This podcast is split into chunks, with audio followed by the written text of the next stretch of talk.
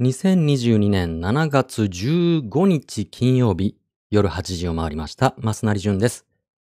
毎週水曜日、金曜日、日曜日の夜8時からやってます。雑談配信生マスラジオ。今夜もよろしくお付き合いくださいね。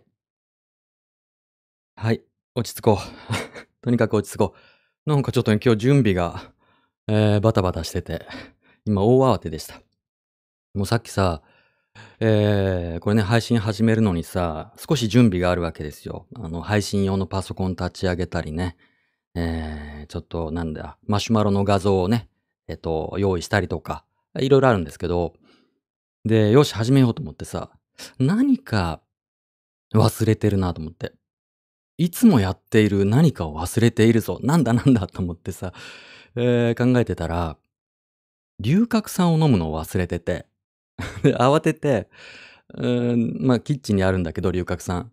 もうガッと、えー摂取したら、わかりますかね龍角散。あの、キャンディーじゃなくて、あの、パウダー状のやつがあるんですけど、龍角散。あの、喉の調子を整える、えー魔法の粉があるんですけど、それね、すっごい細かい泡なんですよ。もうこれでオチが分かったと思いますけど、で、でちっちゃい、ね、付属のスプーンで、その龍角散を喉の奥にポイと放り投げるんですけど、もうさ、慌ててるから、むせちゃって、で、喉の奥の龍角散が鼻から出るっていう、その、で、もうえらいことになってさ、むせて。まあ、それもあって、えっと、ちょっと、今、気持ちが バタバタしてます。すいません。えーどうも、あ、音声チェックありがとうございます。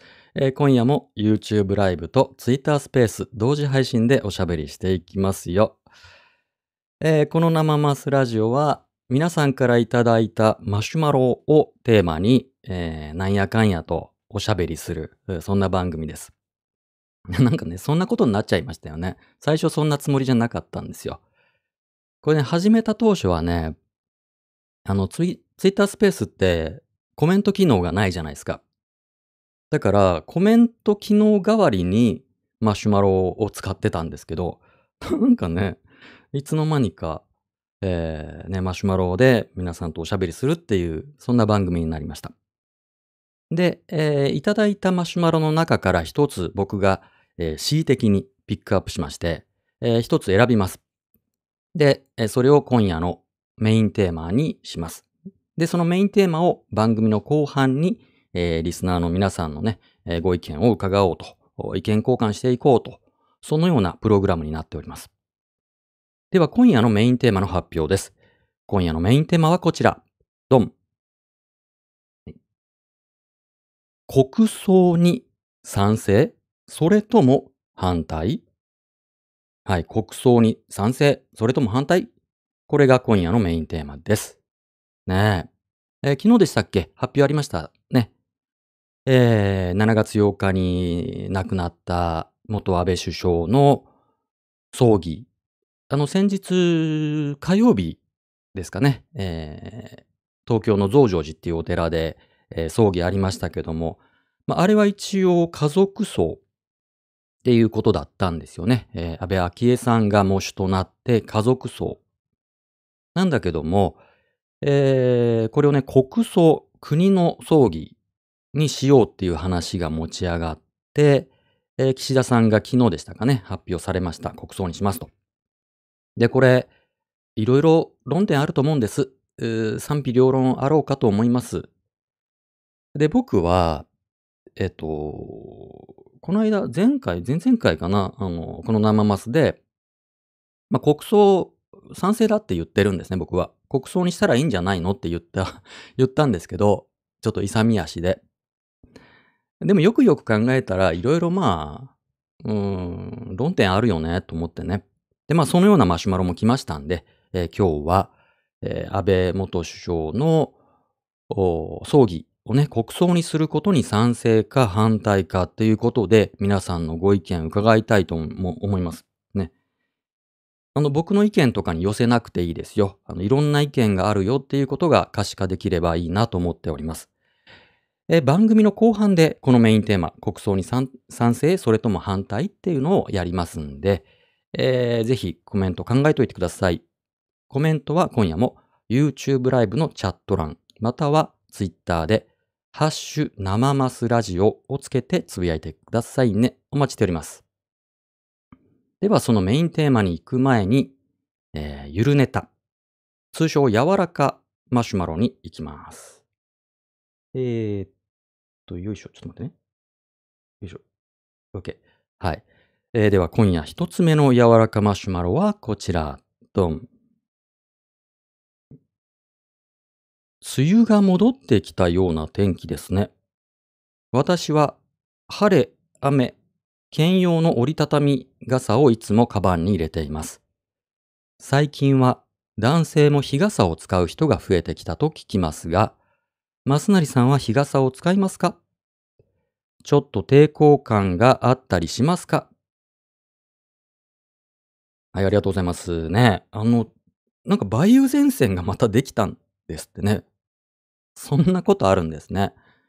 えー、今年はね、歴代、えー、史上、地域によったら一番短い梅雨だったとかね、そんなことでしたけども、えー、なんとなんと、ここに来て梅雨前線復活っていうね、えー、そんなこともあるんだってね。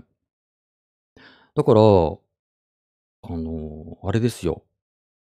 もう、あれでしょ？よくわかってないんだけどさ、あのー、まあ、雨具ですよね。雨具問題あるけども、でも、えー、まあ、この時期を除けばね、この間までめちゃくちゃ暑かったでしょ。んで、今年はひどい猛暑になるんじゃないかと、ラ、ラニア、ラニアーニャ現象とかね、その、言うじゃないですか、よく。ラニアーニャとか、ね、テスニナーニャとか、いろんなこと言いますけど。で、まあ今年は暑いよと。で、まあ今年に限らないですよね。えー、まあ、温暖化とか気候危機とかいろんなことがあって、めちゃくちゃ暑い。これはもう今年の異常気象じゃなくてずっとそうなんでしょう。で、まあ、日傘を使うといいよっていうのが最近、あの、やたら言われるようになりました。あの、男性もね。え日傘は、こうなんとなく女性のもの、女性のアイテムっていうイメージが、まあ僕自身もすごいあるんだけども、でも、やっぱり熱中症になっちゃ大変なんで、うん、男性も意識を変えて日傘使ったらいいんじゃないのと。で、男性用の日傘も随分出てきたそうなんですよ。僕は全然あのそういうのわかんないんだけども。うん。で、日傘を使いますかっていうご質問ですけども、えっと、使ったことないですね。あの、ないです。日傘。なんかね、使った人のレビューとか見るとさ、ちゃんとした日傘だと、本当に、こう、木陰みたいあの、何度か違うって言いますよね。全然違うよって言いますよね。うん。で、ちゃんとした日傘っていうのはさ、よく、まあいろいろあるんでしょうけど、あの、外側が、外側ってどっち？あの、何？太陽側？太陽側が白だったり、なんかこう反射するんですよね、光を。で、内側。内側って地球側？自分側、うん、自分側は、こう黒いんですって。例えばね。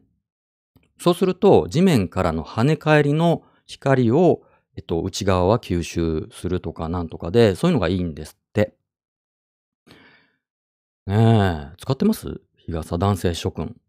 うん。なんか気恥ずかしいですよね、やっぱり。なんか、なんか気恥ずかしいですよね。男性が傘っていうのはね、あの、映画でさ、クローズっていう、クローズだっけ？クローズド？クローズ？クローズ？クロード？わかんない。あのー、山田、山田隆さんとか、綾野剛さんとかが、あまあ、出世作ですよね。もう十何年前の映画ですけど、の、まあ、漫画原作の映画でクローズってやって、えー、その中で、綾野剛さんが、えっ、ー、と、いつもなんか傘差してる人っていう、そういうキャラ設定でね、うん、変わった不良がいるなと思って見ましたけど、やっぱりそういうのってジェンダー、ジェンダーバイアスっていうのがありますよね。男性は日傘を差すもんじゃないみたいなね。うん。まあちょっと、うん。ちょっと興味はありますけどね。うん、あの、いい日傘を見つけたら、えー、買うのもやぶさかではありません。うん。あの、できればさ、コンビニに売ってってほしいですね。わざわざだってさ、日傘ってどこで買うの？みんな。アマゾンとか？あの、今まで割と僕は傘は、東急ハンズで買ってたんですよ。うーん、東急ハンズのね、傘コーナー結構いろいろあって、あの、機能的なやつとかさ、いろいろあっていいなと思って、大体傘買うのは東急ハンズって決めてたんですけど、なくなっちゃったでしょ？なくなったの？全部。潰れちゃったでしょ？東急ハンズね。だからね、どこで買うのかよくわかんないですね。うん。あ、コメントありがとうございます。YouTube ライブでコメント。以前、えーかな、彼女の日傘を借りて使ってみたら、こりゃいいと思いましたが、まだ自分のを変えてません。おー、やっぱいいんですね。ちっちゃい、ちっちゃいのかな？なんか、あのありますよね。あの、絵画でよく描かれますよね。ルノワールとかさ、なんか印象派時代のこう絵画で、こう貴婦人みたいな人が白いちっちゃい傘差してるのね。ああいうイメージですけどね、日傘って。だから男性が差しても、なんかこう、一応変じゃないっていうかね、男性のファッションとか身長とかに合わせたあんまちっちゃくないやつで、えー、変じゃないやつが出てきてほしいですけどね。うん。まあ、雨傘を日傘に使うっていう手もあるけど、あの、だいたい今さ、ビニール傘とか使っちゃうから、もうビニール傘を日傘に使っちゃうともうビニールハウスみたいになりますからね。むしろ暑いですよね。うん。まあまあまあ。だからあのコンビニで、えー緊急的にね、うん、使える日傘を売ってくれてたらいいなと思います。あの、ね、セブンイレブンジャパンの方も聞いてらっしゃると思いますけども、ちょっとそれあの考えていただけると嬉しいです。はい。では、まあ、でもこういうとこにね、ジェンダーギャップって出ますよね。あの、男性はこういうもんだとか、女性はこういうもんだっていうことで、えー健康被害とか出ちゃいますからね。あの、スカートとかもいいですよね。あの、きっと。涼しそうですよね。あの、ズボンってさ、男性ね、ズボンじゃないですか。こう、夏は肌にペタペタくっついて、あの、暑苦しいですからね。男性のスカートももっと一般的になれば、うん、ね、スコットランドの人とかスカートとか履くでしょ？きっとね。うん、男性もね、夏はこう、風通しのいいスカートが流行ればいいなと思いますけどね。ちょっと、あの、まだ、あの、一人目二人目にはちょっとなるなる勇気がないんで、えー今ね、僕スカートを履く勇気はないんだけども、なんとなくね、これジェンダーギャップですよ。ジェンダーギャップ違うな。ジェンダーギャップじゃないね。ジェンダーバイアス？なんだろう？なんていうの？ジェンダーステレオタイプ？えーそういうやつですよね。男性はスカート履かないし、えー日傘使わないしっていうね。うん。えー YouTube ライブのコメント。えっと、外面も真っ黒な、えー晴れ、雨、両用なら男性が差しても全く違和感ないと思います。あ、そうなんですか。ああ。そうですよね。うん。ちょっと今度見かけたら買って、あの、レビューしますわ、じゃあね。あの、ええ、ええ、やってみますね。こうだったっていうの。うん。いやね、僕ね、熱中症熱中症人間なんですよ。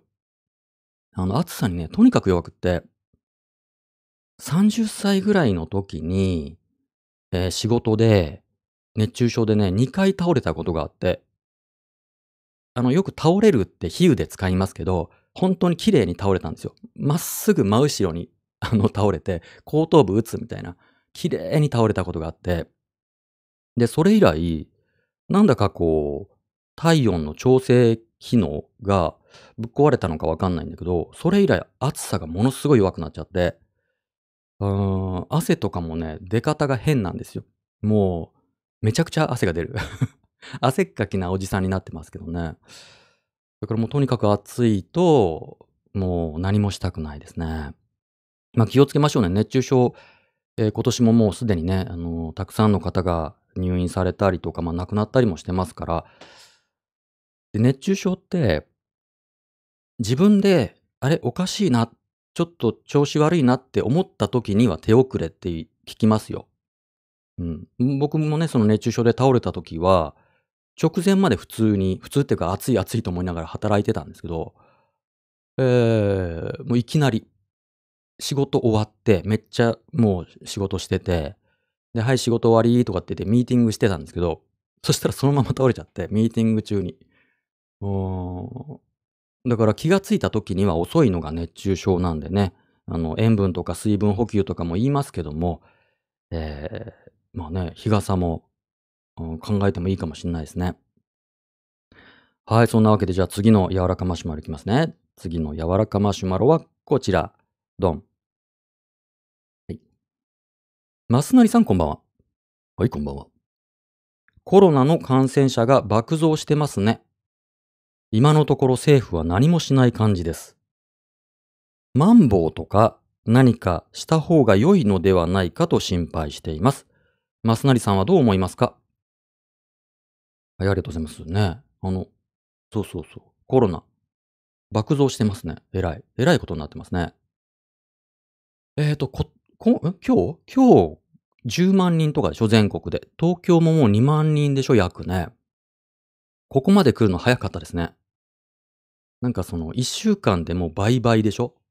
倍増続けてるから、まあこの調子でいくとね、年末にはもう日本の人口をとっくに超えますよね。いやー、すごい。で、まあ今のところ何もしないっちゃしないノリですよね。あの、マンボウとか緊急事態宣言。ね。あの、いくつかのイベントはもうすでに中止になったそうですけどね。なんか、あの、公演、うん、なんかお芝居とかはもうすでにそういうイベントは中止が発表されて、えーそのファンの人たちの阿鼻共感があの聞こえますけども。だからさ、今年の、あれ、夏フェスどうなんです？あの、フジロックとか。ねえ、あの、生マスラジオ的にはさ、あの、小山田圭吾さんの件がやっぱ僕は気になるんだけども、ね、復活、その夏フェスで、えー復活っていうね、ことでは良かったねってなったけども、どうなんだろうね、フジロック。フジロックはいつ？今今月の下旬だよね。どうだっけ？で、もう一個のやつはさ、来月？だっけ？ねえ、ちょっと微妙な空気が流れ始めてて、まあ関係者やファンの方は、えーヒヤヒヤそわそわしてらっしゃると思います。で、まあ、旅行も、えっと、なんとか割あの、いわゆるその GoTo 的なやつですよね。えー今は、県民割っていうのが、うーありますけども、その都道府県の、まあ東京都民だったら東京都の中で宿泊するんだったらすごい安くなるよっていうのがあって、でも他の都道府県に行くと、それは使えないっていうね、のがありますけど、それの拡大をする、まあ県を、県境をまたいでも使えるっていうのが、もうそろそろ始まるっていう話だったのが、ちょっと待とうかと。ちょっと今はやばいかもねってなって延期になりましたね。いやー、終わんないね、コロナ。うん終わんないの？これ。もう一生じゃん、これ。ねえ。これ何か変わったんですかね？医療体制、保健所とか。うん。今も、今日だっけ？今日の東京都の病床使用率が30何パーセント。だからかなり増えてきてるんで、まあこの調子でいくとね、まあ今はすごい感染者が増えてる、ね、爆増してるけども、まあ今までの経験で言えばさ、ちょっと遅れて重症者、それからまあ死者が出るでしょう。こっからだよね、大変なのは。ど、ど、どうなの？また、またあれになんの？あの、またなの？僕ね、去年のだから夏に多分コロナにかかったんだと思うんだけど、すごいいきなりしんどくなったことがあったから。でもその時には救急車もなかなか来ないっていうのが報道されてた時期だったから、ちょっととても今のノリじゃ、うー救急車も呼べないなと。他の時期だったら呼んでたぐらいしんどかったんだけど、ちょっと今じゃなと思ってさ、あの、結局まあ治りましたけども、だから、またね、医療崩壊とかになっちゃうと大変だよね。いや いやいや、いやいやいやいやだよね、本当で、今さ、政治家も、もう偉いなってますね。あの、選挙クラスターですよね、多分あれ。その河野さんとかね、自民党の河野さんとか、な、えー、誰がいたっけね、何人かなってましたよね。うん、自宅待機。うん、立憲民主党の辻元清美さんとかね、まあ多分全員検査したら結構なってると思うけど、いやー、まあこのね、選挙クラスターっていうのはいつも起こりますよね、これまでもね、あの日本だけに限らずですけど。うん、わわいわい集まりますから。あとさ、安倍首相葬儀クラスターも出ますよね。あの、国葬の方じゃなくて、こないだのやつ、月火のやつ、月曜日通夜、火曜日葬儀のやつ。あれ、あの、映像見るとさ、もう黒山の人だかりっていうかもう、おしくらまんじゅうしてたでしょあーもう最後のお見送りっていうのでね、偉い人が沿道に集まってましたけど、うん。これちょっとさ、ちょっと話、今日のメインテーマにちょっと伏線を張っとくんだけども、あの、この間の葬儀ね、偉い人集まってて、あ、安倍さんっていうのは随分国民に慕われてた人なのかなっていうのをね、あの映像で思ったけどもさ、よくよく映像を見ると、喪服的な人は、1割とかちょこっとでしたね。みんなさ、普通の服着てましたね。あの、葬儀なのに。まあ一般市民だし別に葬儀に参列するわけじゃないからね、別にいいんだけど、もう普通の服で、なんかちょっと、ちょっとお別れするにはあまりにも派手じゃね？とかね、ちょっと元葬儀屋としては思いましたけどね。えーどうなんだろうね。まあいいんだけどね、いいんだけど。だから、あの、人数の割には、ちょっと温度感違うのかなと思って。うん。まあそう言うと失礼かもしれないね。ちょっと、いやでもちょっとね、物見湯さんみたいなノリを感じなくはなかったかな。ちょっと まあそんなこと言ったら怒られちゃうね。いやいやいやいや。まあいいんですよ。平服で、あの、葬儀に行ったっていいんですよ。別にね。はい。えーコメントいきましょうか。コメント。えっ、と、YouTube ライブのコメント。えーここで緊急事態宣言を出すと、日本は世界の情勢から逆行していることになります。適切な処置をすれば治る感染症として適度の抑止政策はするべきではありません。あ、過度のか。過度の抑止政策はするべきではありません。えー今だからみんな状況に応じてマスクをしない勇気を。うん、なるほどね。でもそれさ、半月前ぐらいのノリですよね。今は、これ日本に限らず、今世界的にかなり感染者増えてるでしょ？今のあの変異株 BA4、BA5 の影響で。だから他の国も、まあ、ちょっと、あの、若干ね、規制をして、えー始める、そのマスクの着用義務みたいなものがちょこちょこっと始まってはいますけどね。うん。まあね、マスクをしない勇気、する勇気。難しい。いやいや、でもね、やっぱり自分を守らなきゃいけないのはいけないよ。だから、あの、まあ、舐めちゃいけないとは思うよ。うん。やっぱり人数が増えれば、それだけ重症になったりとか、まあ死んだりとか、まああと怖いのは、えっと、ロングコビットですよね。後遺症が残るっていうのがこのコロナの厄介なことですから、えーというのもあるし、まあ何より、こう、医療現場の負担を無駄に圧迫してもしょうがないじゃないですか。他の病気の人たちもいるんだから。だから、自分たちでこう守れるもんだったら守りたいですよね。少なくしたいもんですよ、そら。うん。ただ僕も、その、その緊急事態宣言とかね、マンボウとかはもうやめてほしい。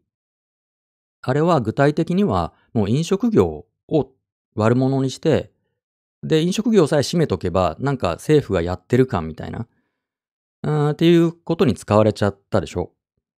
でもそれこそもう2年半経っていろんな研究結果がね、えー国内外でされて、えーまあ、その飲食店だけを閉める理由はないよねと。で、アクリル板とかも意味ないよね。むしろやらない方がいいよねとか、いろんなことが分かってきてるので、えー次に何か対策をするとしても、飲食店だけをスケープコードにして、悪者にして、えーまあ、締め付けるみたいなことは僕は反対ですね。やるんだったら本当に何か有効な手立てとか、それからまあ、まあ、医療体制、僕はちょっと全然わかんないけども、うん、なんかあるんだと思いますよ、工夫が。わかんないけどね。知らないけども、なんか工夫とか予算とか法律とかいろいろあるんだと思うんですけど、ねえ、なんかやるとすれば飲食店を指名させるみたいなことはちょっとやめてほしいですね。うん、意味ないんでね、あれね。えー、それから、そんなもんかな。あ熱中症の話ありがとうございます。はい、はい、ありがとうございます。ってことです。だから僕はどう思いますかっていうのは、難しい判断だと思う。うん。まあ、ただ、その、この GoTo 的な、あの、移動とかを推奨することは今やらなくてもいいのかなと思います。うん。いろんなものを止めなくてもいいけど、少なくとも推奨しなくてもいいですよね。まあ大変ですよね。せっかく、あの、観光業、旅行業の人たちもさ、まあ、コロナ落ち着いて、で、この夏にね、えー、まあ3連休もあるし、夏休みもあって、そこでこれまでの分をなんとか取り返すと。で、いろいろ準備されてると思うんですよね。うん、それでまたこれか、みたいな、ちょっと心折れちゃいますよ。まあ、誰が悪いって話じゃないけどね、それやっぱり人間は疫病には勝てないですよ、なかなか。うーん。ちょっと関係ないんだけどさ、あの、ごめん、ごめんなさいね。あの、今日のさ、メインテーマのために来た人、ね、なかなか始まんなくてイライラしてるでしょ？ごめんなさいね。そういう番組なんですよ。あの、ネットフリックスでさ、僕はあの、ネットフリックスっ子なんですけど、あの、ドラマ版のバイオハザードがね、昨日からだったかな始まったんですよ。で、全何話かな ?10 話ぐらい。ざっくり。でね、昨日、残すところあと2話まで、あの、一気見したんですよ。今朝も。あの、寝る前起きてから、ね、見たんですよ。で、バイオハザードとかさ、まあ、ああいうゾンビ系の物語っていうのは、まあ、今はさ、あれ、疫病のメタファーでしょ？昔はこうね、ブードゥー教とかさ、呪いのメタファーとか、まあいろいろあったんでしょうけど、今はさ、ゾンビって疫病のメタファーとして使われてるでしょ？で、やっぱね、今回のバイオハザードで、あの、今までのね、バイオハザードシリーズとちょっと違うなと思ったのは、第1波とか第2波っていうね、波を言い始めましたね。ああ、なたは第1波の時のサバイバーだね、なんていうセリフが出てきて、で、コロナも出てくるんですよ。キーワードとして。物語が始まるのが2022年、まさに今年から物語は始まるんですけど、だからね、あ、それってコロナみたいなもの？とかっていうセリフが出てきてね、時代を反映してますね。うん。まあまあ、あの、なかなか面白いですよ。あのバイ、バイオハザードのドラマ版、ネットフリックス。あの、出てくるキャラクターも非常に皆さん魅力的で、特に僕が好きなのは、あの、その出てくる主人公っていうのかなあの、女性がいるんだけども、姉妹、双子の姉妹が一応メインキャラクターなんですけど、それのお父さん、あの、アンブレラ社に勤める科学者として、まあ、お父さんが出てくるんだけども、このお父さんがね、えっと、ルポールさんです。ルポール。あのネットフリックスご、あのー、ご覧になってる方は、ルポールって調べるといっぱい出てきます。あの、有名なドラッグクイーン、ドラッグクイーンの方です。ドラッグクイーンのレース、なんちゃらレースとかっていういろいろ番組があります。もういろんなドラッグクイーンの人たちが自分たちの美しさを競うっていうそういう番組があって、で、まあその人なんだけども、で、えー、あとね、皆さん見たことあるやつでいくと、ジョン・ウィックのね、あの、キアヌ・リーブス主演のアクション映画ですけど、ジョン・ウィックで、えー、ホテルが出てきますよね。あの、そこの中では殺し屋たちがね、あの、殺したりしちゃいけないっていう聖域があるわけですよ。そのフロントの人です。わかりますか？ジョン・ウィックのホテルのフロントの背の高いあの黒人の男性の方ですけど、その人がルポールさんで、今回のバイオハザードドラマ版のお父さん役で出てきます。すごいね、あの、いい役者さん、存在感があって僕すごい好きなんだけども。うん。なので、何の話、何の話だったっけ？ね、あの、おすすめ。はい、バイオハザードおすすめです。では次の柔らかマシュマロいきますね。ドン。えー、あ、もうこんな時間だね。はい。マスナリさんこんばんは。はい、こんばんは。前回の配信にて、ネットフリックスの、またネットフリックス話だよね。あの、ネットフリックスの方、あの、スポンサーお待ちしてますよ。スポンサーになってください。えー、三島由紀夫 VS 東大全教頭50年目の真実をご覧になったとのことをお聞きしました。私も2回ほど視聴しましたが、えー、大変興味深い動画でした。少し語弊のある言い方かもしれませんが、私は双方ともに美しさを感じてしまった。未視聴のリスナーさんを置いていくのは心苦しいことではありますが、マスナリさんの所感を改めてお聞きしたく投稿した次第です。はい、ありがとうございます。前々回のこの配信でしたっけね？えー、ちょっと紹介しました。あの、ネットフリックス、それからアマゾンプライムでも見れます。えー、三島由紀夫 VS 東大全教頭っていう、えー、ドキュメンタリーです。一昨年のドキュメンタリーかな。えー、三島由紀夫が1960何年だったかな ?69 年かなんかに、えー、東大の全教頭のメンバーに呼ばれて、えー、全教頭メンバーと、まあ、討論会、うん、するっていう、まあ、それを記録したドキュメンタリーです。まあこれね、あの全共闘運動、まあ、僕ももちろんまだ生まれてませんし、この時代ね、あのリアルタイムでは全然知らないんですけども、まあ要はその、まあ全共闘の学生っていうのは左翼です。まあ今のね、今さ、あの右翼左翼の意味が全然変わっちゃったから、ちょっと今の右翼左翼とはちょっと違う意味だと思ってくださいね。まあ全共闘の学生左翼と、まあ右翼の、うん、三島由紀夫が、もうガチガチにこう討論するんですよ。で全教徒の学生が1000人集まって、まあ、東大のね、えー、その、なんだ、授業する行動、ね、うん、に、1000人の学生たち、もう右翼憎しなわけですよ、その人たちは。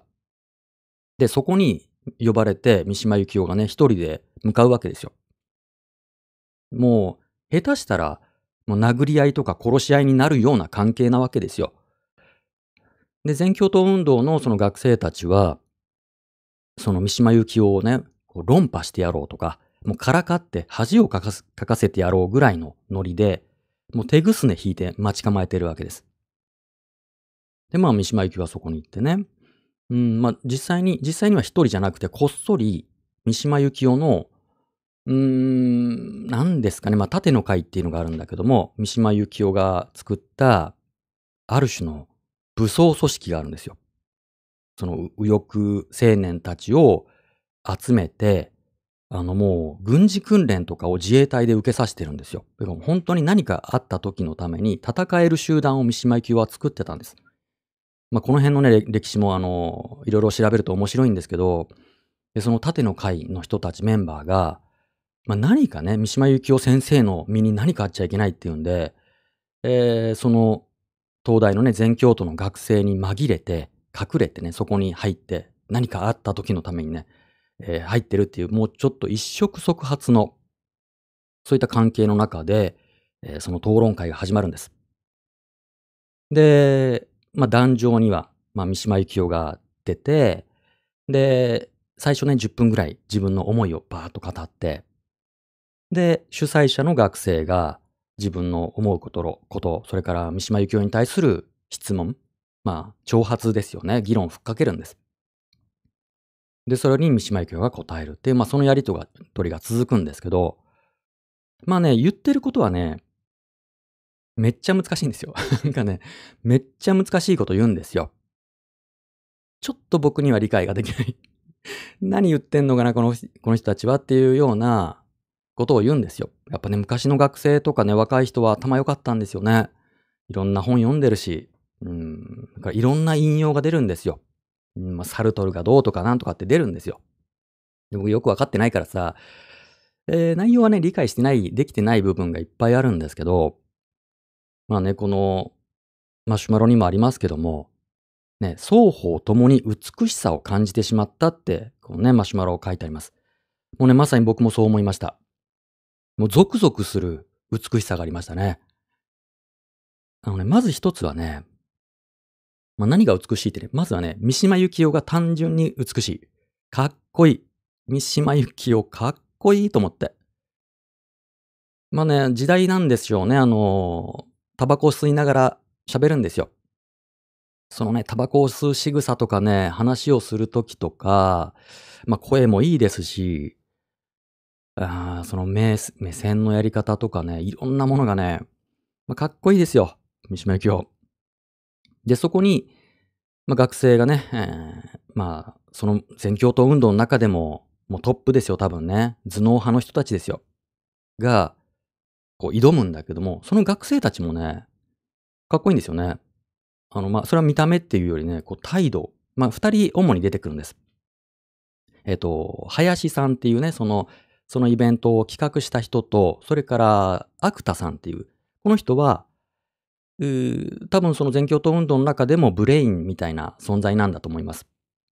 論客、全共闘運動切っての論客みたいなのが出てくるんだけど、その主催者のアクタさん、あ、じゃあ、林さんは、もう学ラン着てて、で、もう、まっすぐ立ってさ、真面目に話すんですよ。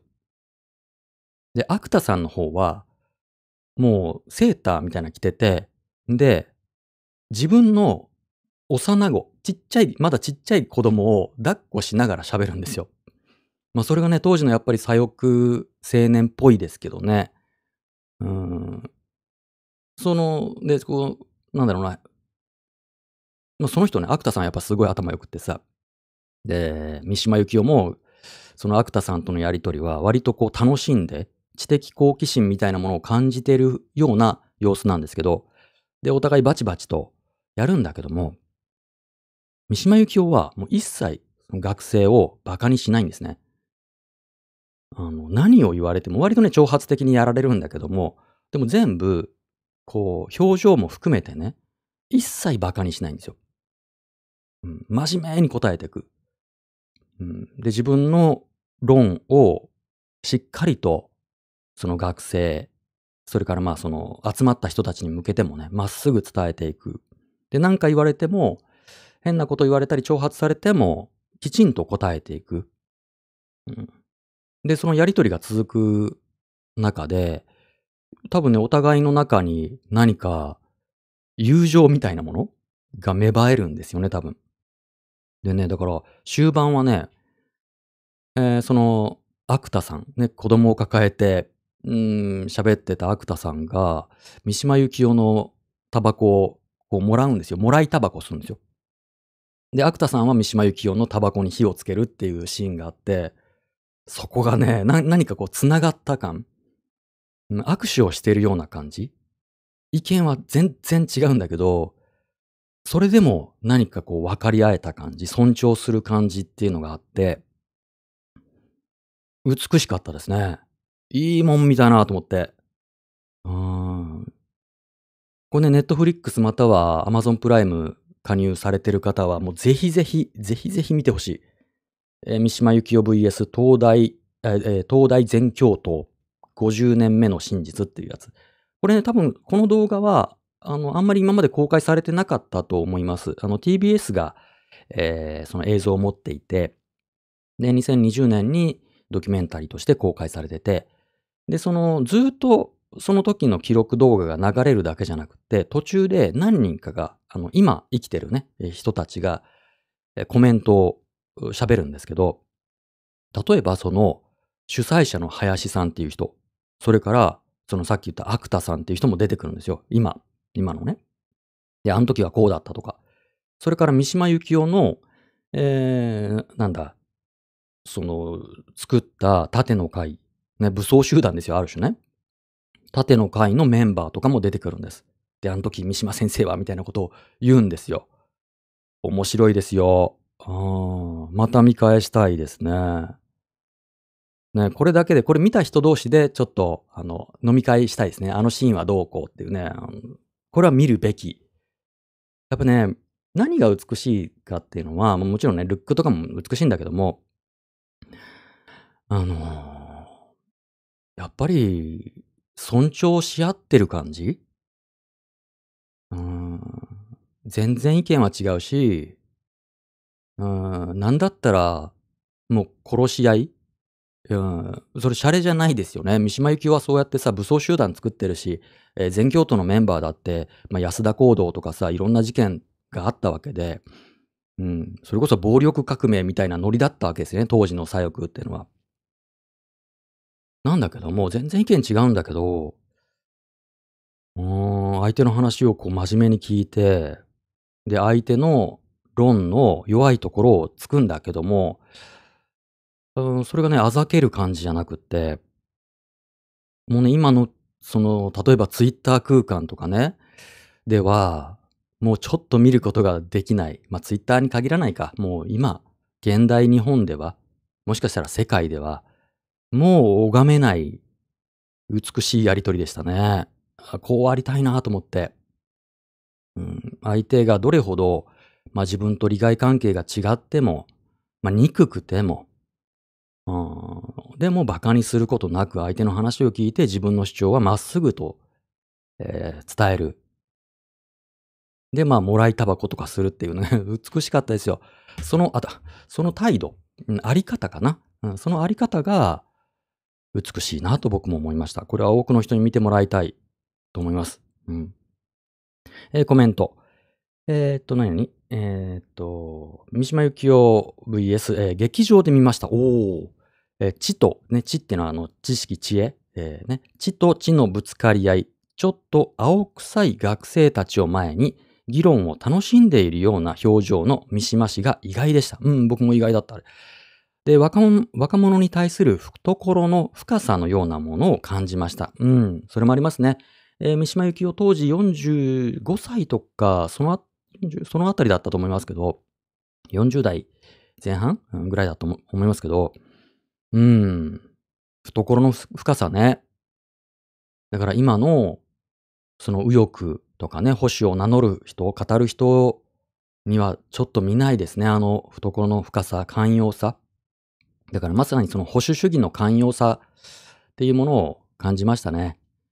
自分も間違ってるかもしれないと、自分の愚かさについての、自分、まあ自分のというかな、人間の愚かさを自覚するっていうのが保守主義の重要な、うん精神的支柱、思想的な支柱だと思うんですよ、僕は。僕の理解では。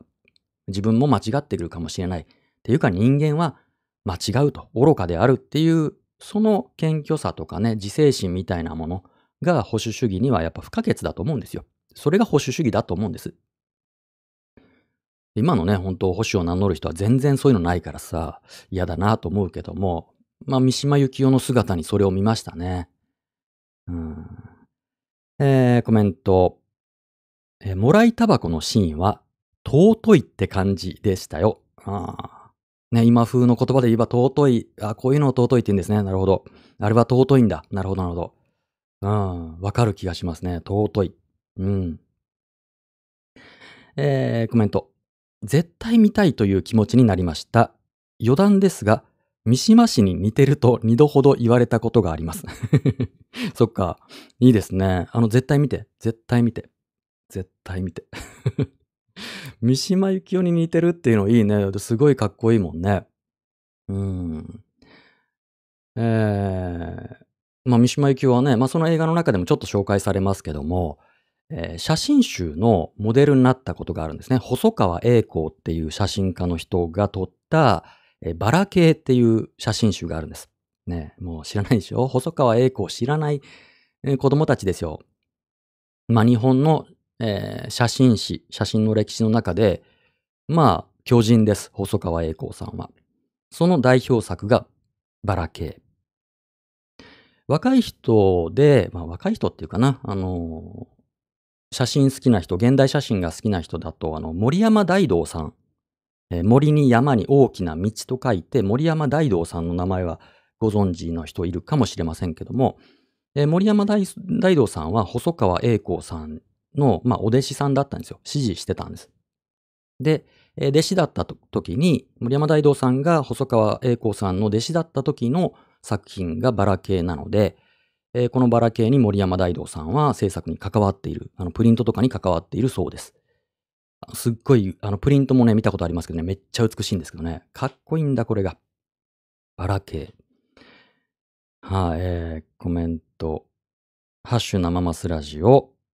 今の東大全教頭の話聞いて思ったのですが、私の政治的な考えは結構左派だと思うのですが、私の大学時代の先輩でかなり右派だった人がいて、私たちの考えは全然違うのですが、すごく仲が良かったのを思い出しました。うんうん。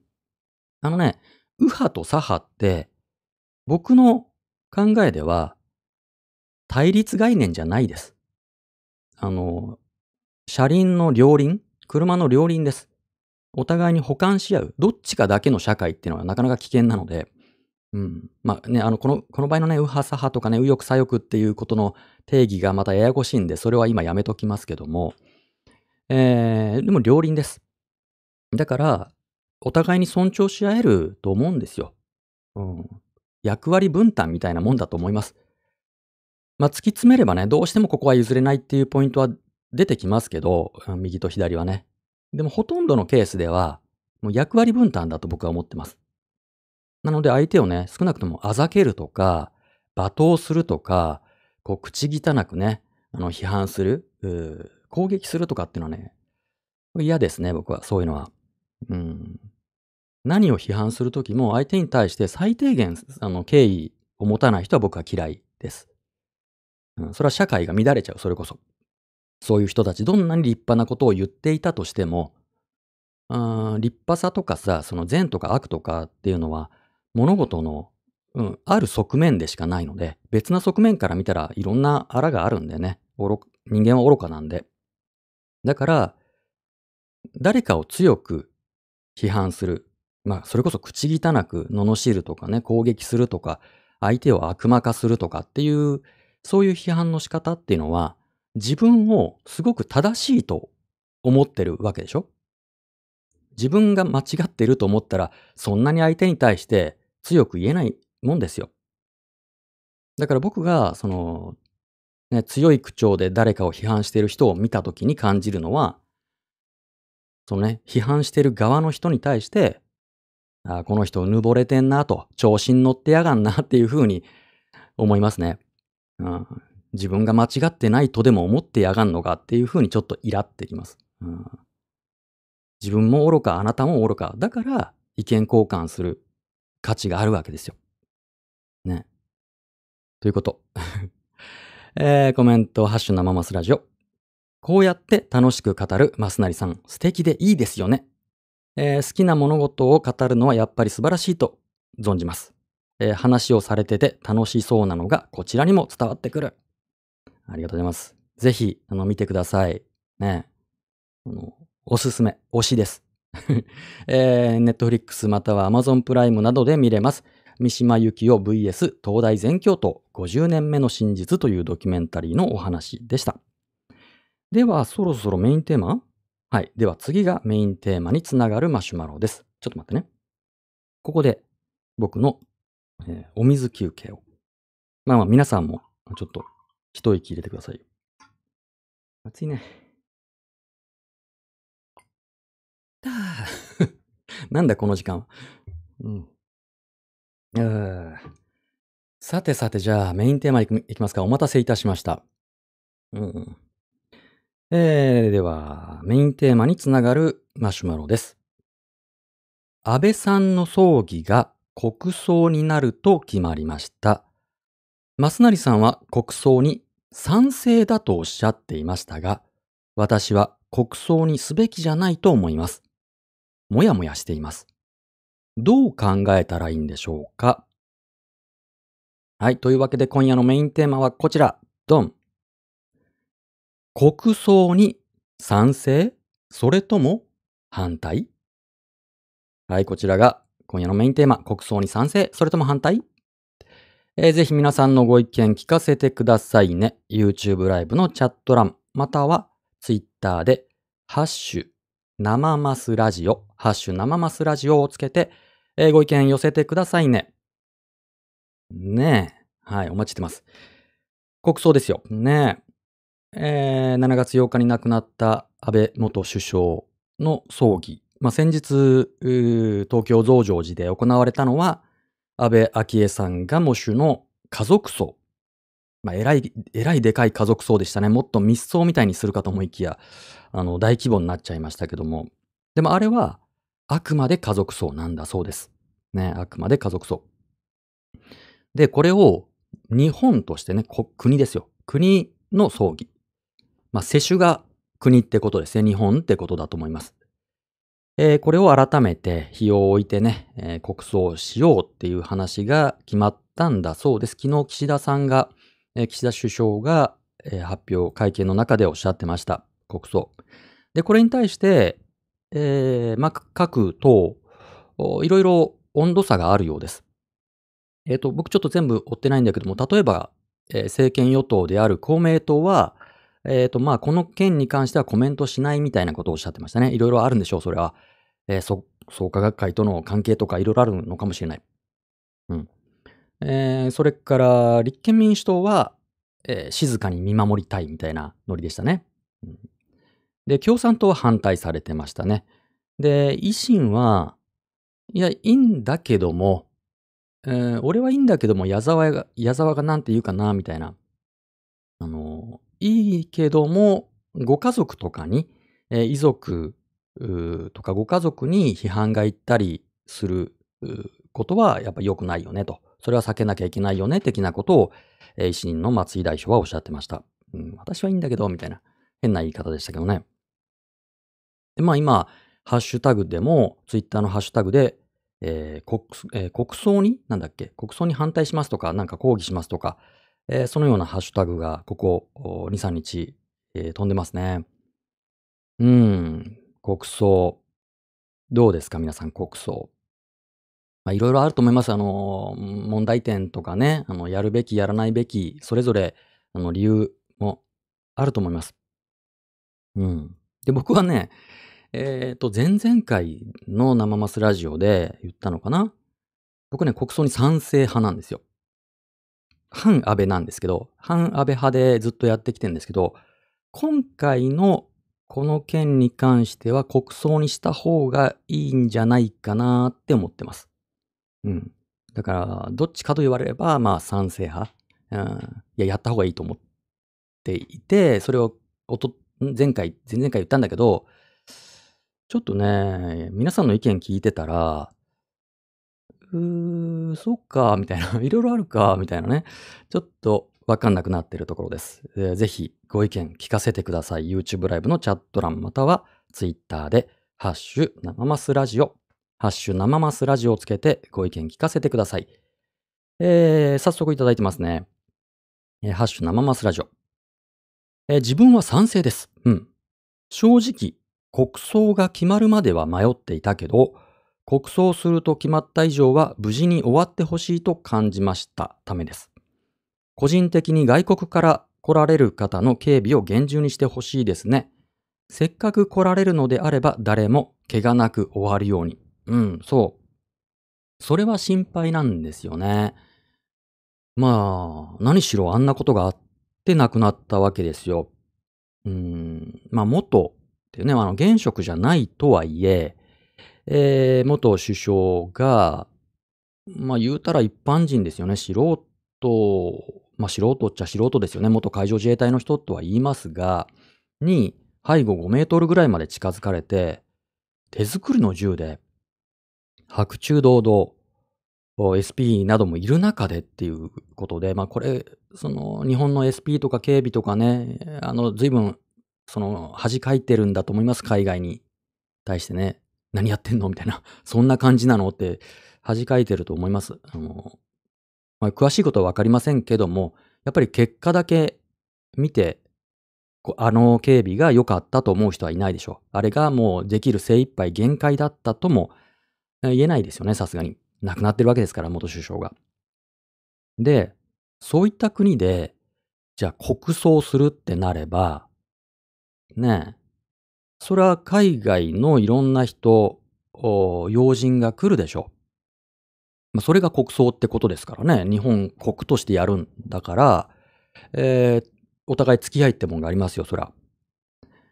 もちろんその安倍さんっていうのは在任期間が非常に長かった人ですし、まあ、外交に強かったと。いろんな、えー、まあ、とにかく外国にあの行くと。あなんか暇が そう言うと悪いけどさ、なんかもうとにかく外国に行く。まあ外交を重視した首相でした。なので、まあ個人的なね、個人的なというかな、人間関係がたくさんできてると思います。だから国葬するからには、そらトップクラスの人が来るでしょう。うんまあ、大統領とかのレベルが来るかどうかはわかんないけど多分来る国もあるでしょうそら。ってなった時に、例えばアメリカね、大統領が来ると、バイデンさんが来る、じゃあ元大統領のトランプさんが来る、オバマさんが来るとね、えー、安倍さんとしては、うーだってさ、安倍さん在任期間長かったから、第一次安倍政権からの付き合いで言えば、ブッシュさんも同じ時期だったわけですよね、第一次安倍政権の時に。だから、ブッシュ、オバマ、えー、それからまあトランプ、バイデンっていう4人のアメリカ大統領と同じ時期にトップ、あ、バイデンさんどうだっけ？バイデンさんとは被ってないんだっけ？バイデンさんは去年からだから、バイデンさんは同じ時期にはやってないのか。でも、バイデンさんはオバマさんの時の副大統領だったから、やっぱり付き合いはありますよね。で、まあ、今来るんだったらバイデンさんか副大統領のカマラさんですかね。トップクラスだったら。でも日本のあの警備を見て、トップクラスを日本にね、トップクラスが日本に来るとして、じゃあ警備は日本の警備にもちろんお任せしますと。うちんとこの大統領をいい感じに守ってくださいね。っていう風にできますかね日本の治安は世界で一番いいんだから、で、警備もしっかりしてるでしょうと。だからうちんとこの大統領行くんで、しっかり守ってくださいねってなるかって言ったらならないでしょう。あんな事件があったんだから。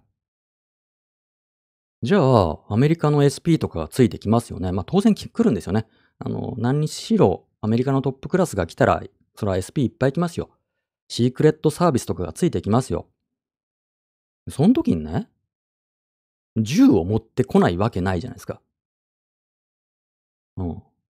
そら、向こうは空手が強いわけじゃないからね、銃社会だからさ、えー、SP とかシークレットサービスが銃を携行してくるでしょ、当然。それは何の法律で OK になるんですかね？国葬でさ、だからその一般的な、まあ例えば増上寺とかなんかで、まあどこでやるんだろうね。増上寺でやんないか。どっか大きいとこでやるんでしょ？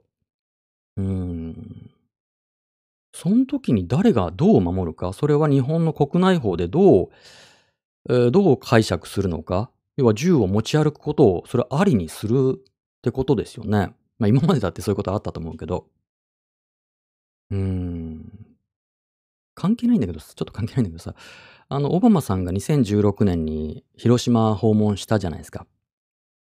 でね、あの時まあ僕は広島出身なんだけども、おばあちゃんが被爆者っていうね、まあ、ざっくり言えば僕は被爆賛成なんだけど、あの時にオバマさんが、まあ、アメリカ大統領としては初めて広島の平和公園原爆慰霊碑に行ったと。っていうので大きなニュースになったんだけども、あの時ね、問題だったのは、アメリカ大統領のそばには必ず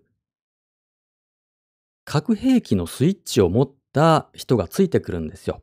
アメリカ大統領がいるってことはすぐ近くに核兵器のスイッチも持ち込まれるんです。だから平和公園に核兵器のスイッチが持ち込まれたんですよ。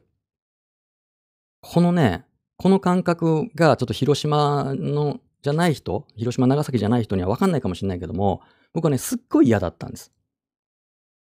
うん。それはちょっと置いてきてくんねっていうね、平和公園にね、頭下げに来るのはいいですよ、そら。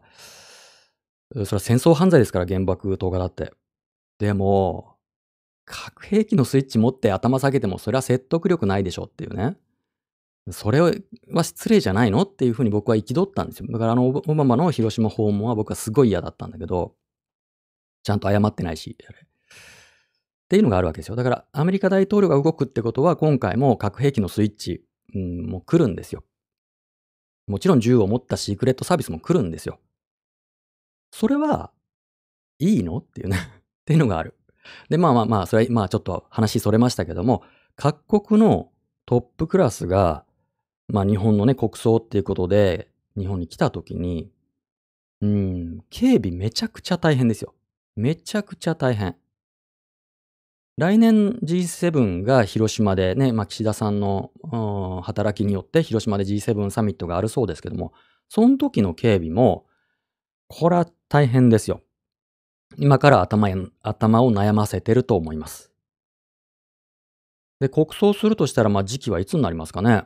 うん、まあ、すぐにはできませんから、そんなもん向こうも都合ありますし、こっちもいろいろあるでしょう。まあ、早くて、いつぐらいなんですかね、今年の年末とかなんですかね。わかんない。全然わかんないけど。いや、警備はめちゃくちゃ大変。日本の警備も大変だし、えー、外国からそれぞれ連れてくる警備の人とのチームワークとかも大変。うん、それこそテロの標的になるでしょそういうのって。うん。そのもちろん国内テロリストももちろん、あの、いるでしょうし、海外からテロリストも入ってくる可能性あるじゃないですか。それだけ要人が一ところに集まるわけですから。やばくない？今回のは、一般人がネットで YouTube で調べた情報などで、一国の元首相を暗殺できたんですよ。本気のテロリストの集団チームで、プロ集団が本気で狙ったら、ひとたまりもないでしょ。おそらく、今。これね、僕に続かない方がいいと思うんですよ。あの、当たり前なんだけど、いや、当たり前なんだけど、こんな事件は絶対に続いちゃダメなんですよ。本当に社会不安になる。日本の社会不安になる。僕、だから一番恐れてんのは、同じようなことが、こう、あまり間を置かずに起こってしまうこと。これは本当に怖い。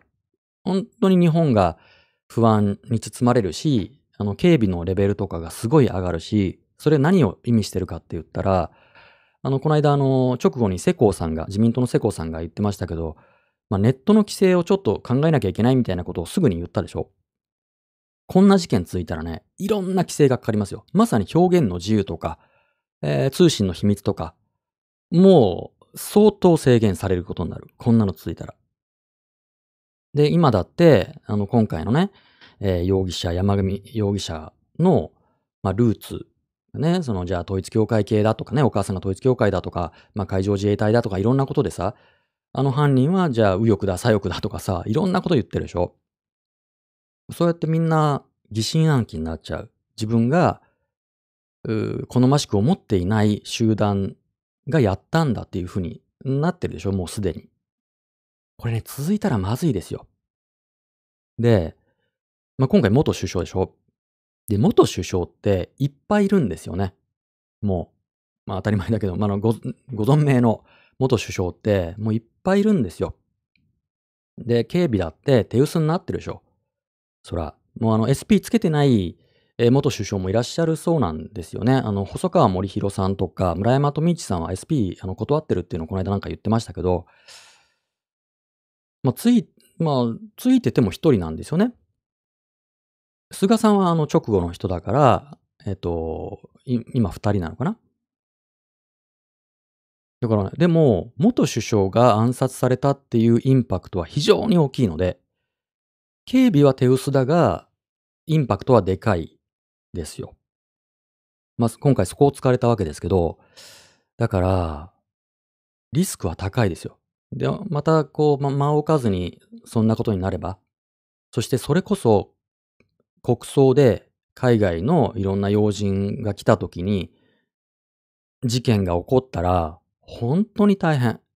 うん、日本の社会不安になるし、まあ、海外から、もう日本ダメじゃねってなりますよ。うん、日本はもう、もうちょっと危ない国だよねってなるし、うん、国際問題になると思う。いろんなことがまずい。だからその意味で僕は、その点では国葬に反対。日本の警備でできんのかとか、海外の警備とうまく連携取れますかとか、非常に難しいことになると思う。うん。えー、コメントいただいてますね。えっ、ー、と、えっ、ー、と、ありがとうございます。えっ、ー、と、じゃあ YouTube ライブのコメントからいきましょうか。世界の要人からの弔問などもあるので、その礼儀としても国民の受けた衝撃のケアとしても国葬に賛成です。うん。うんうん。ね、まあ、礼儀ってのもありますよね。弔問したいっていう人を断るのもあれですから、さすがに今回暗殺ですからね。え同じ立場にいる世界のの要人とか元要人、うん、は、心痛めてらっしゃるでしょう。もちろん個人的な関係がね、安倍さんとある人も少なくないでしょうし。えー、だから国葬にして、えー、弔問を迎えるっていうことは一つの礼儀でしょう。それから国民の受けた衝撃のケアっていうのも、やっぱり国葬にはそういった効果があると思います。やっぱね、亡くなり方関係ないっていう人少なくないんだけど、関係ありますよ。そら、亡くなり方関係あると思う。だってこれがさ、あの、安倍さんじゃなくてね、この今回のケースじゃなくてですよ、一般論としてですけど、餅を喉に詰まらせたとか、副上司をしたとか、フグに当たったとか、あそういった亡くなり方であったら、どれほど何か功績が素晴らしかったとしても、国葬にはなりにくいでしょ。でも今回ね、やっぱ暗殺っていうのはでかいですよ。うん。その国民が受けた衝撃とかね、えー、まあ、国としてこう痛むっていうことは、亡くなり方は深く影響します。そら。で、それを、まあ、僕はね、元葬儀屋なんで、あの、葬儀というその儀式に関してはね、一般の方よりもいろんな思いがあります。で、やっぱり、何のために葬儀をするかって言ったら、いろんなもちろん目的はあるんだけども、残された人の心のケアなんですよね、一番は。うん、もちろんその魂がどうのこうのとかね、宗教的な意味は、まあ、ちょっと横に置いといて、残された人の心の整理をつけるために葬儀っていうのはやっぱりいい、あの、イベントなんですよ。で、やっぱあんな亡くなり方をしたからには、こう、まあ、最大限、こう、まあ、丁寧に送りたいって思う人たちの気持ちのやり場が、国葬みたいな、まあ、大きくしなかったら、そのなんか気持ちのやりやり場がなんか変な風に出かけねないし、うん、だからきっちりとできるマックスのことをやってもいいんじゃないかなっても、まあもちろんね、あの、お金のこととかいろいろまたありますけども、僕は今回のことは非常に大きな衝撃を国民に与えたので、うん、その残された人の、まあ、心のケアの問題としても国葬にするのは僕はその意味では賛成。まあそれこそ元葬儀屋として。うん。あ何度も言いますけども、僕はガチガチの反安倍ですけどね。あの、安倍はやめろデモとか言ってる口ですから僕は。反安倍だけど、それとは話は違くて。えー、コメント。国葬えー、国葬を行うことの意義をよく把握していませんが、国葬そのものに反対です。あ、国葬そのものね。うん、うん。えー、誰の？とかではなく、うん。そうして一人の人間を派手に祭り上げることが世の中を歪めていると強く感じているからです。うん。その観点もおっしゃることはわかります。うん。ある種ね、神格化というか、まあ、英霊化というか、えー、っていうことが結果的にまたその後の日本で様々に政治利用されるでしょうし、えー、安倍さんがやったことは素晴らしかったんだ。安倍安倍さんという人はあの素晴らしい首相だったんだっていうふうに、まさに歴史が改変される。もちろん安倍さんっていうのはね、えー、長く務められましたから、いいこともされた。でももちろん悪いこともしたわけですよ。人間ですから。で、誰かにとって良いとされた政策は、他の誰かにとってはとても悪い政策になる。両面あるわけですよ。万人が喜ぶ政策、万人に好まれる政治家っていうのはいない。なんだけども、国葬までしちゃうと、安倍さんは素晴らしい人だったんだっていう物語になってしまう。うん。安倍さんの物語化っていうのが進むと、まあそれはそれでまたその後のね、日本社会に悪い影響を及ぼすのではないか。誰か一人を、まあ一定以上のレベルで、えー、弔うっていうことは、うん、弊害が大きいよねっていうご意見は僕も同意です。うん、わかる。えー、それからコメント、えー、国葬には賛成です。形はどうあれ、国に尽くした、えー、人物を国が報わないというのであれば、国と国民の間の約束が果たされていないという感じがします。信頼関係が損なわれる感じというか、点々点。え、かっこ難しい議論にはなりそうですが、うん。なんかやっぱここはちょっと英霊っぽいですね。あの、靖国に祭るみたいな、そんなニュアンスをちょっと感じちゃいますよね。うん。なるほど。それこそ靖国に祀るみたいな話になりかねないですね。ハベさんね。えー、それからツイッターハッシュ生マスラジオいきますか。えー、私は国葬賛成派です。理由は、えーと、引用に加えて、え、ちょっとわかんない。えー、もう一つ、えー、各国の要人が集まるなら、きちんと彼らを迎え入れるべきと思います。うん。それで日本が相対的に立場として優位に立てるならというのは考えすぎかもしれません。うん。まあ、その、うん、そうね、国際的なプレゼンスのために、えー、まあ、これ、ま、政治、これも政治ですからね、こういった国葬っていうイベントだって、一つの大きなね、政治なので、やるやらない、どんな風にやるとかっていうことは、えー、まあ、海外との外交とかね、存在感とかっていう面でも、まあ、いろんな影響はあるでしょう。いろんな効果が生まれるでしょう。うん。で、やらないってわけにいかないよねっていうのも ありますよね。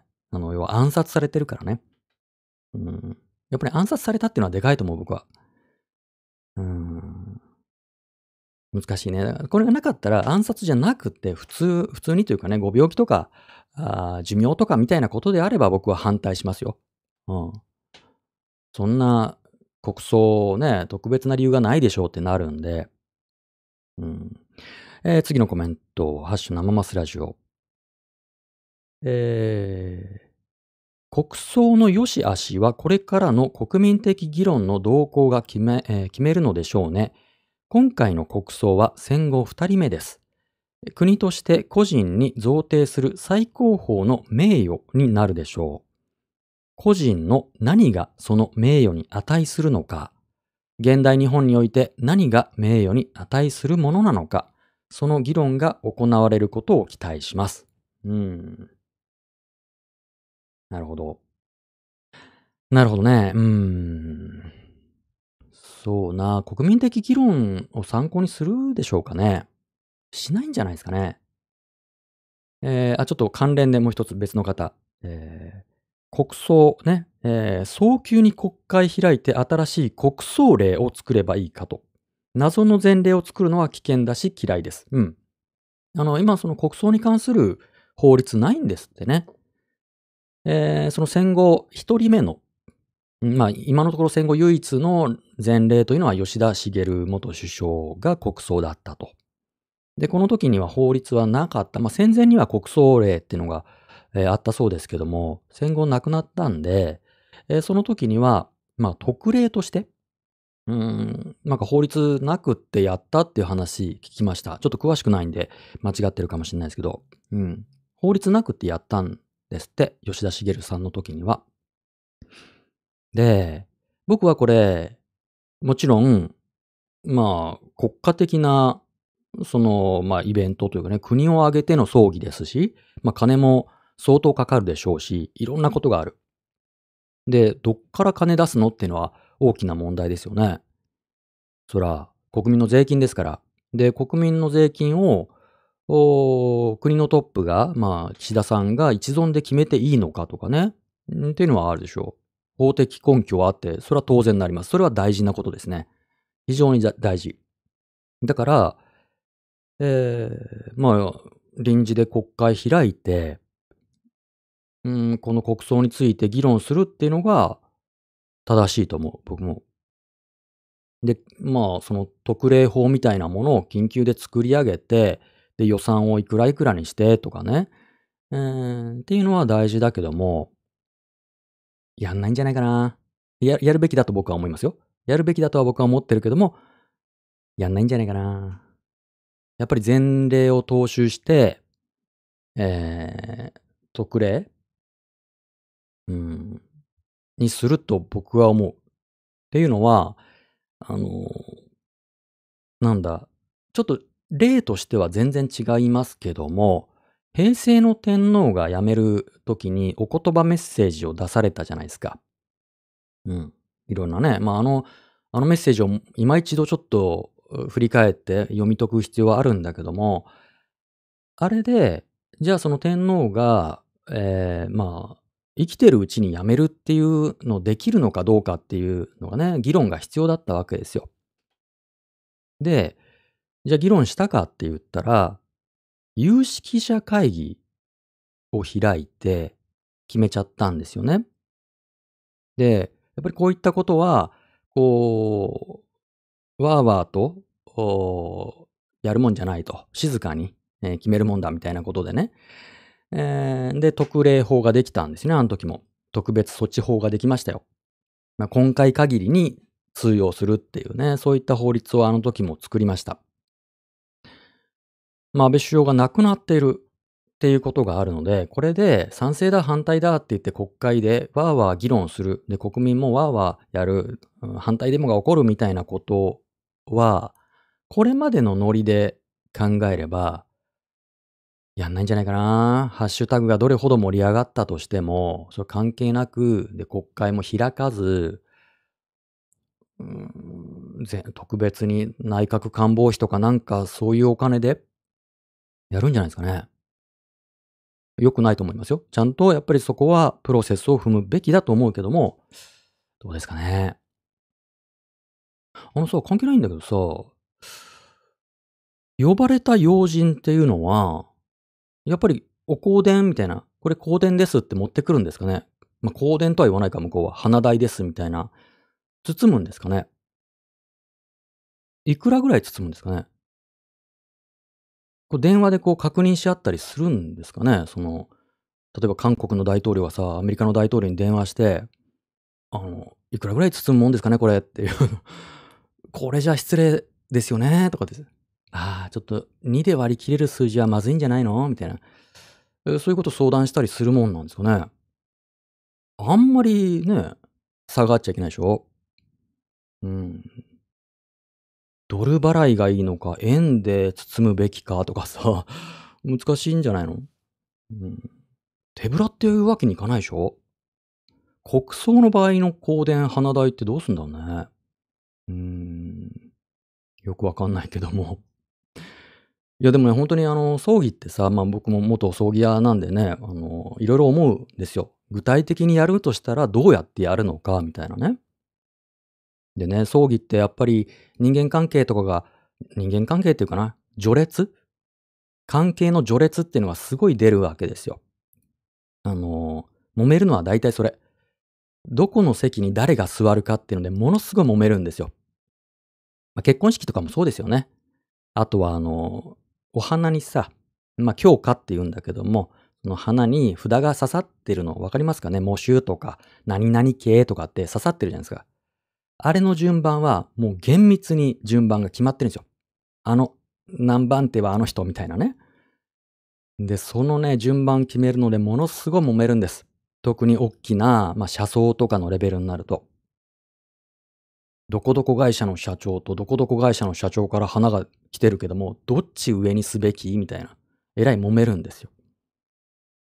で、あと、昇降の順番ね。まあ、物物式ではやらないと思うんですけど、普通のお別れ会みたいな形にすると思うんですよ。無宗教にすると思うんだけども、まあ言うてもその花を手向ける人の順番があるでしょ？あれどうすんですかね？どこの葬儀屋が 仕切るんだろう？わかんないけど、花だって大変ですよ。そのレベルの花を今集めようと思ったらね、もうそれができるのはあの花屋さんとあの花屋さんしかねえなっていう感じですけど、いやー、これは本当に時間かけないと、後々揉めますよ。うん、どこどこ大統領の方が、うちの国よりも先に花を手向けた、みたいな。日本は失礼だとかってなりますからね。いやいやいやいや。えー、コメント。えっ、ー、と、えー、前々回の生マスラジオで国葬について聞いたものです。やはり私は国葬には反対です。国葬となると国民の中には安倍さんが嫌いな人もいる中で、えーえ、国民みんなで安倍万歳をしなきゃいけないイメージがどうしてもあり、それを考えると私はやっぱり国葬には賛成できないかなと思います。うん。そして税金の観点から考えても私は国葬には反対です。なるほど。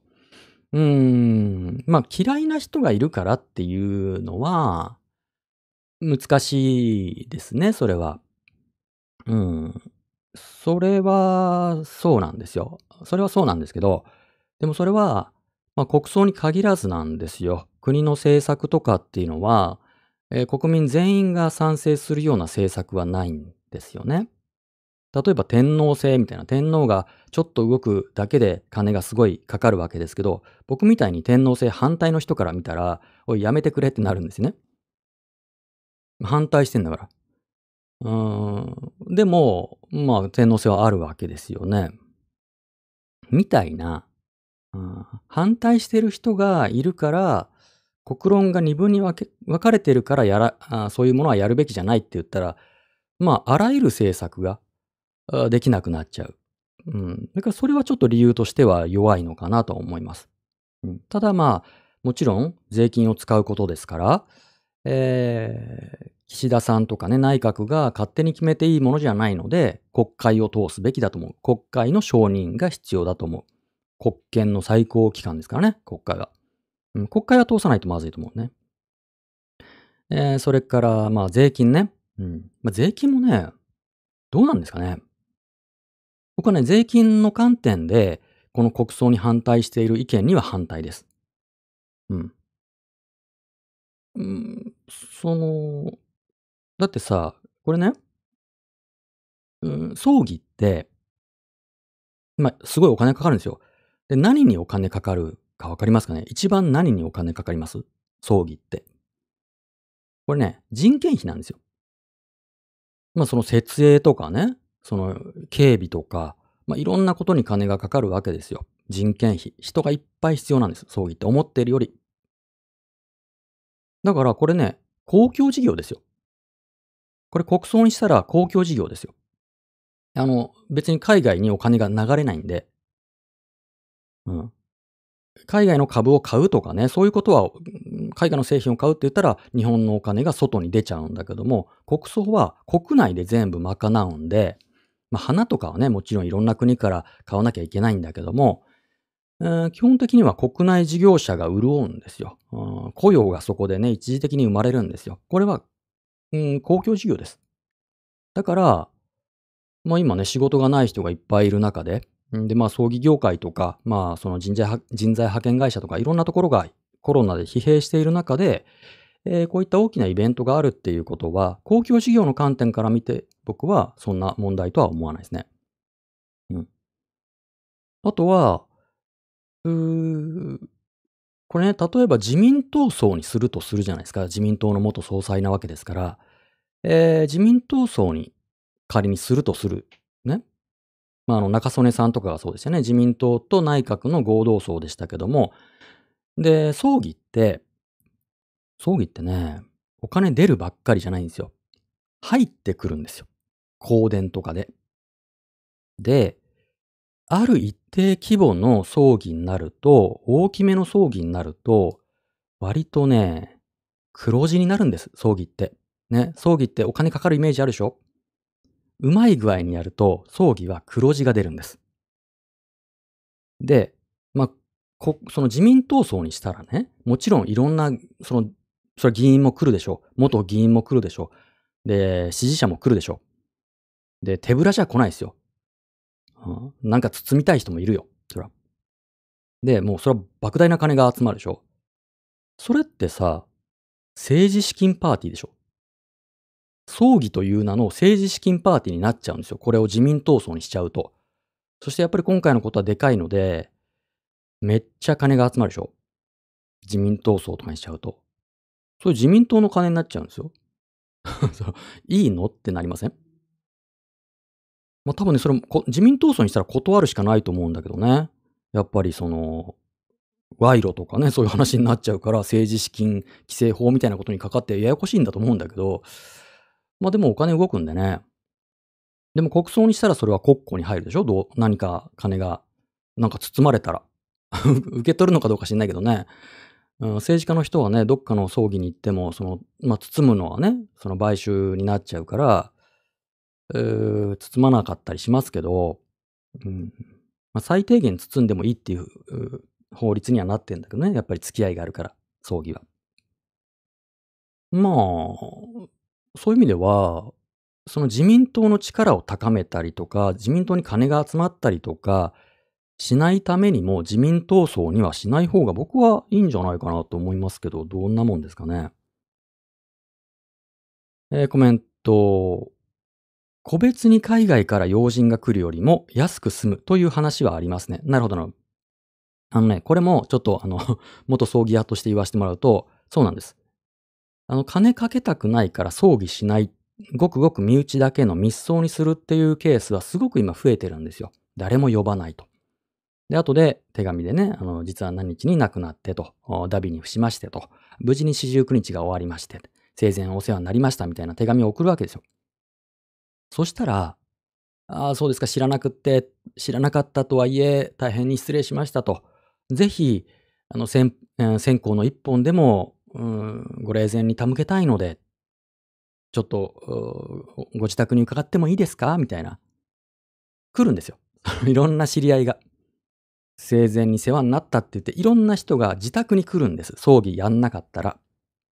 で、その度にさ、その遺族の人は、お茶とお茶菓子と用意して、えー、家もちょっときれいにして、服もちょっといいの着て、で、1時間とかちょっと話してっていうのがずーっと続くんです。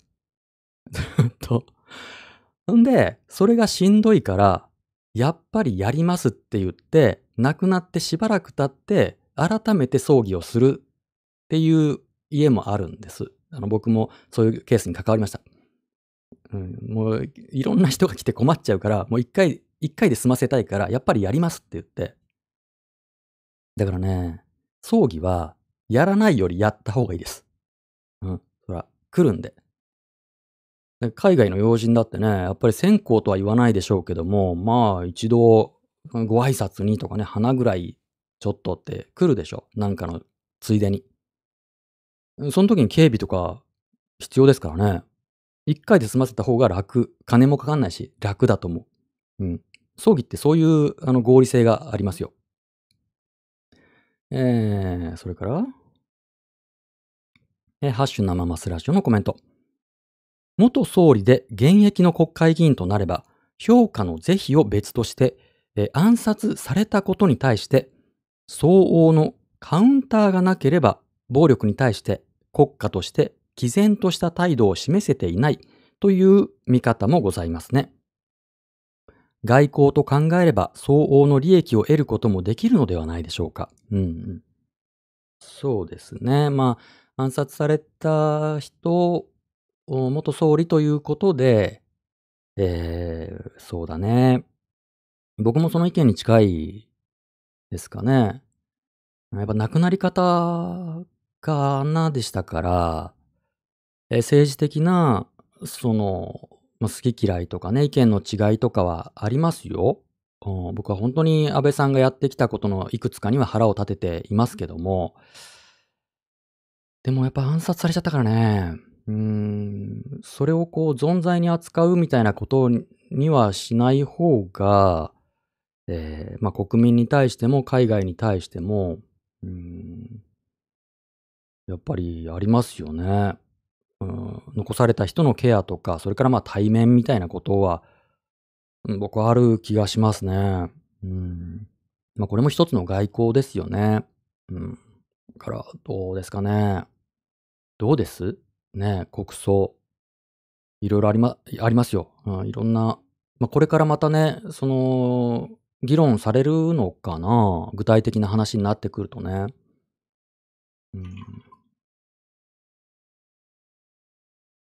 やね、もう普通に亡くなってたらね、その、普通に亡くなってて、で、この間の中曽根さんみたいに割と大規模にやるとかになっちゃえば、僕ももう反対の声を、うん、上げたかもしれないけども、暗殺だからなやっぱり大きなことだと思います。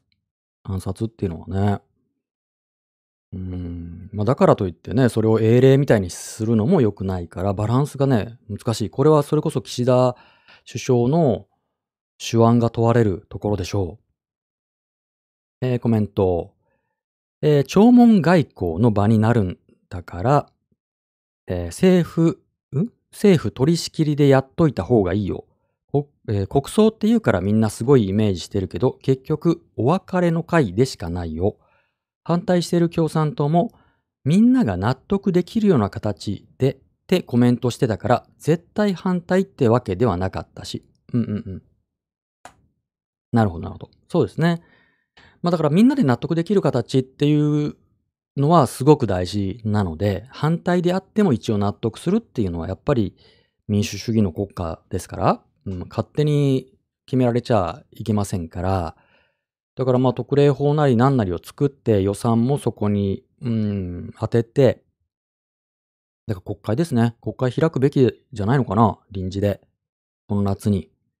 えー、このためだけに開いて、で、まあそれはね、えっと、もちろん、その、このために国会を開いて、で、なんかこう、議長がね、じゃあちょっと、何、黙祷ぐらいのことをしても罰は当たんないんじゃないかな。そのためだけの臨時国会。ね、夏の臨時国会、あの、臨時に招集されてやる国会って、本当に一瞬で終わる、数日で終わるやつとか、たまにありますからね。そのためだけに開く国会ってやりますから、いいんじゃないのかな？どうだろう？うーん。悩ましいですね。悩ましい。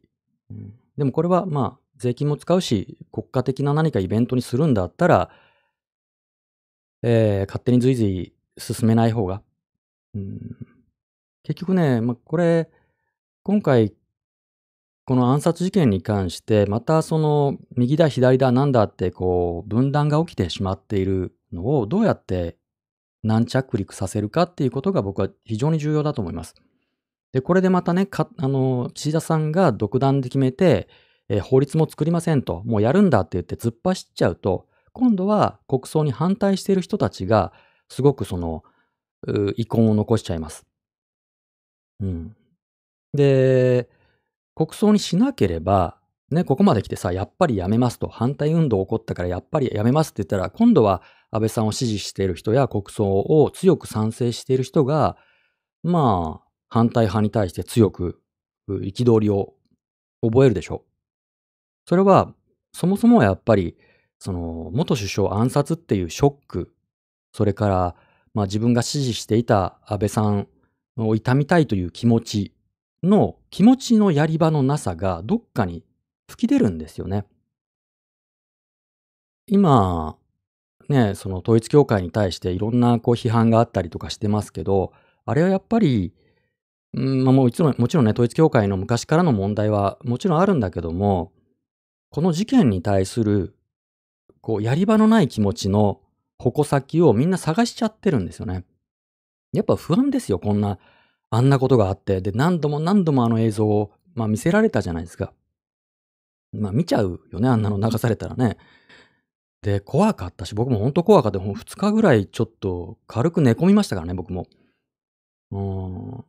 やっぱあれ相当ショックなことですよ。で、それのショックの気持ちのやり場をみんななんか今探しちゃってるから、え、ちょっとしたことで今炎上するでしょう。それをななんかうまい具合にこの葬儀でね、国葬なりな、まあ何葬でもいいけども、えー、うまい具合に軟着陸できないもんかなと思ってます。いや、本当に、この事件は残念なことですよ。うん、こんなことで亡くなるべきじゃないよ。こんなことが起こっちゃいけなかったですよ。うん、もう、本当に、安倍さんに対する好みで言えば僕は大嫌いでしたし、安倍政権、すごい嫌だったけど、でも、個人としては、本当にこう、かわいそうですよ。あんな亡くなり方をするのは、遺族の人も本当に同情しちゃう。うん、うーん、そうね。だから国葬という形がいいか悪いかは別にして、最大限の痛み方、送り方を僕はしたいなと思います。個人的には。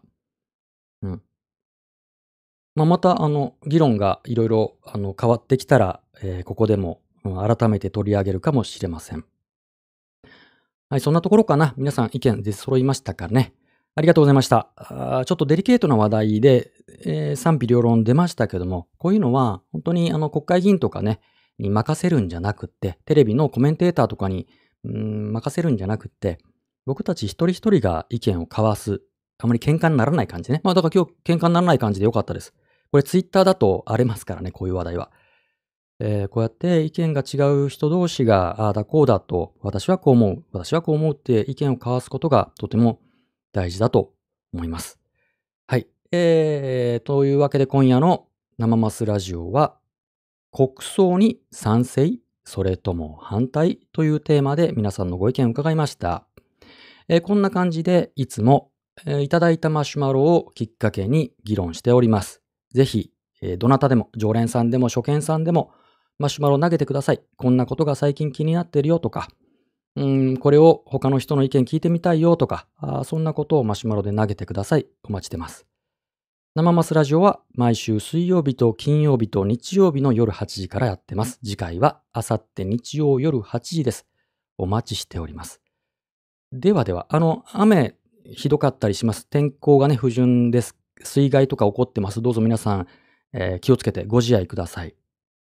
では、今夜はこの辺で。ありがとうございました。ではでは、おやすみなさい。